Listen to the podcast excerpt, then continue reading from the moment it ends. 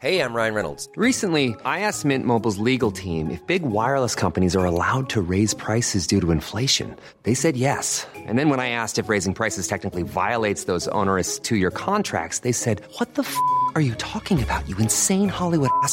So to recap, we're cutting the price of Mint Unlimited from $30 a month to just $15 a month. Give it a try at mintmobile.com slash switch. $45 upfront for three months plus taxes and fees. Promo rate for new customers for limited time. Unlimited more than 40 gigabytes per month. Slows. Full terms at mintmobile.com.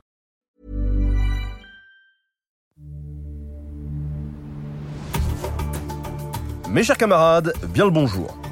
Toujours sur les idées reçues sur les célébrités antiques, c'est au tour de Cléopâtre d'y passer aujourd'hui. Et je vous préviens, clairement, il y a du cliché à l'appel.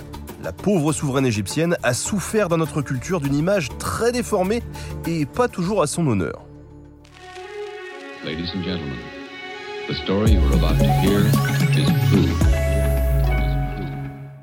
Compte plus les films, les clips ou encore les publicités mettant en scène la reine d'Égypte, le plus souvent incarnée par des actrices ou chanteuses magnifiques, vêtues de façon plus ou moins provocante.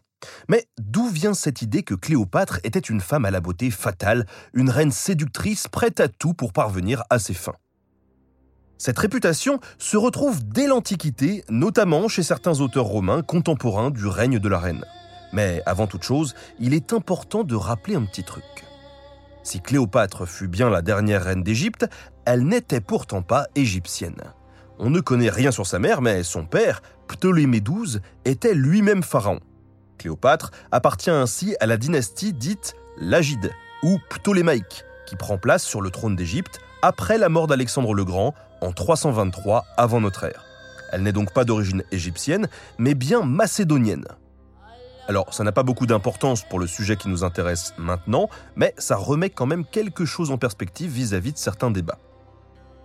Cléopâtre fut d'abord l'amante de Jules César, avec qui elle conçut un fils, Césarion. Elle épousa ensuite Marc-Antoine, devenu l'un des hommes les plus forts de Rome à la mort de César.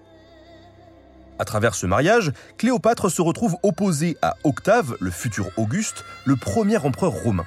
Octave déclare en effet la guerre à Marc-Antoine qu'il juge perverti par la reine d'Égypte et qu'il fait déclarer ennemi de Rome.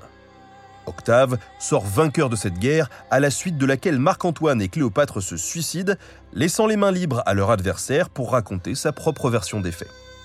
Octave, devenu Auguste entre-temps, ne se fait pas prier et lance une violente campagne de propagande contre Cléopâtre et Antoine, visant particulièrement la reine en l'accusant de tous les vices possibles. Si, en Égypte, le souvenir de Cléopâtre conserve une certaine aura glorieuse, à Rome et dans l'Empire en général, c'est l'image d'une femme ambitieuse, séductrice et immorale qui domine. Le poète Lucain, au 1er siècle de notre ère, va même jusqu'à désigner Cléopâtre comme l'incestueuse fille des Ptolémées. Cette réputation traverse les siècles jusqu'à aujourd'hui, même si depuis le milieu du XXe siècle, Cléopâtre se mue peu à peu de femme fatale en icône féministe, incarnant force de caractère, résilience et indépendance. Si dans la culture populaire, Cléopâtre est toujours montrée sous des traits particulièrement séduisants, le plus souvent vêtue de tenues suggestives, c'est pour lui conférer un caractère contestataire vis-à-vis d'un patriarcat conservateur. Cléopâtre n'est plus une femme dépravée, mais une femme forte dont les convictions vont au-delà des règles établies et qui ne se laisse pas dicter sa conduite par d'autres. Problème, comme durant l'Antiquité, cette image moderne de la reine s'ancre dans la pensée du moment. Elle répond à des attentes propres à l'opinion d'aujourd'hui, car dans notre société, on met de plus en plus en avant des femmes fortes, alors forcément, on fait de Cléopâtre l'archétype de la femme forte et indépendante, quitte à totalement pipoter l'histoire. En gros, ça fait 2000 ans que Cléopâtre est l'un des outils favoris de différents mouvements pour défendre leurs idées, même si ces idées sont parfois complètement opposées. Mais en dehors des qualités et des défauts qu'on lui prête depuis des siècles, qui était réellement Cléopâtre? Comme souvent, on ne dispose que d'infimes éléments pour dresser un portrait de la femme qu'a pu être Cléopâtre. Si on connaît les actes de la reine, on connaît beaucoup moins la personne qui se cache derrière le rôle qui fut le sien. L'un des traits qui ressort le plus de tout ce que fit Cléopâtre, c'est sa volonté farouche de préserver l'indépendance de l'Égypte et de protéger son peuple avant tout. Ces différentes alliances, ces unions successives, ont participé à cette volonté de maintenir l'Égypte hors de la domination de Rome. Mais en dehors de ses calculs politiques, Cléopâtre a de toute évidence développé de véritables passions avec César et Marc-Antoine. Ce qui transparaît notamment dans les actes des deux Romains eux-mêmes, qui, chacun leur tour, prirent le risque de se mettre Rome à dos dans le seul but de plaire à Cléopâtre et d'offrir à leurs enfants respectifs des positions importantes dans le jeu politique de l'époque.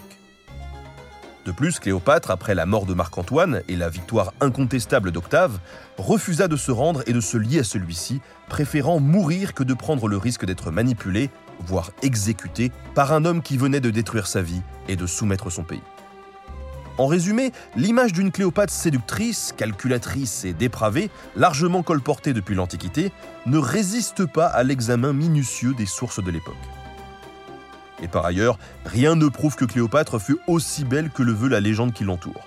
Plutarque lui-même, l'un des auteurs les moins sévères vis-à-vis de la reine, explique que sa beauté n'était pas en soi incomparable ni même de nature à frapper ceux qui s'en approchaient. En fait, l'idée selon laquelle Cléopâtre était très belle vient, encore une fois, de ses détracteurs pour qui l'image d'une femme fatale n'allait pas sans une grande beauté physique.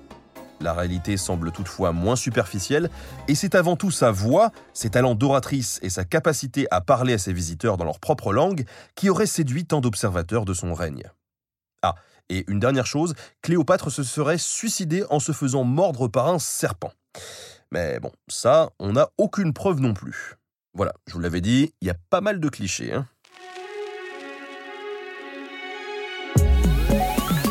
Merci à Simon Thuot de la chaîne YouTube Le Pharaon pour la préparation de cet épisode. Merci à Studio Pluriel pour la technique. À très bientôt pour de nouveaux podcasts.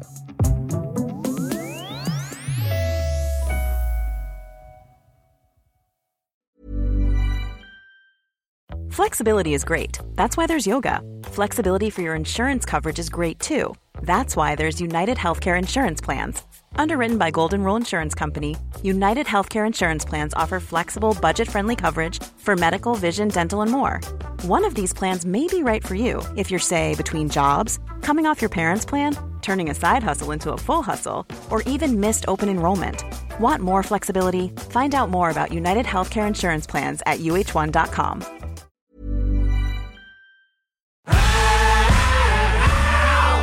Si vous avez aimé ce podcast, vous aimerez aussi mon autre podcast, Callisto, dans lequel je vous raconte des mythes et des légendes. En attendant que vous nous suiviez sur Castbox, Apple Podcast, Podcast Addict ou toute autre plateforme qui propose cette fonction, n'hésitez pas à vous abonner. Vous pouvez même nous laisser une note et, soyons fous, un petit commentaire, je le lirai avec plaisir.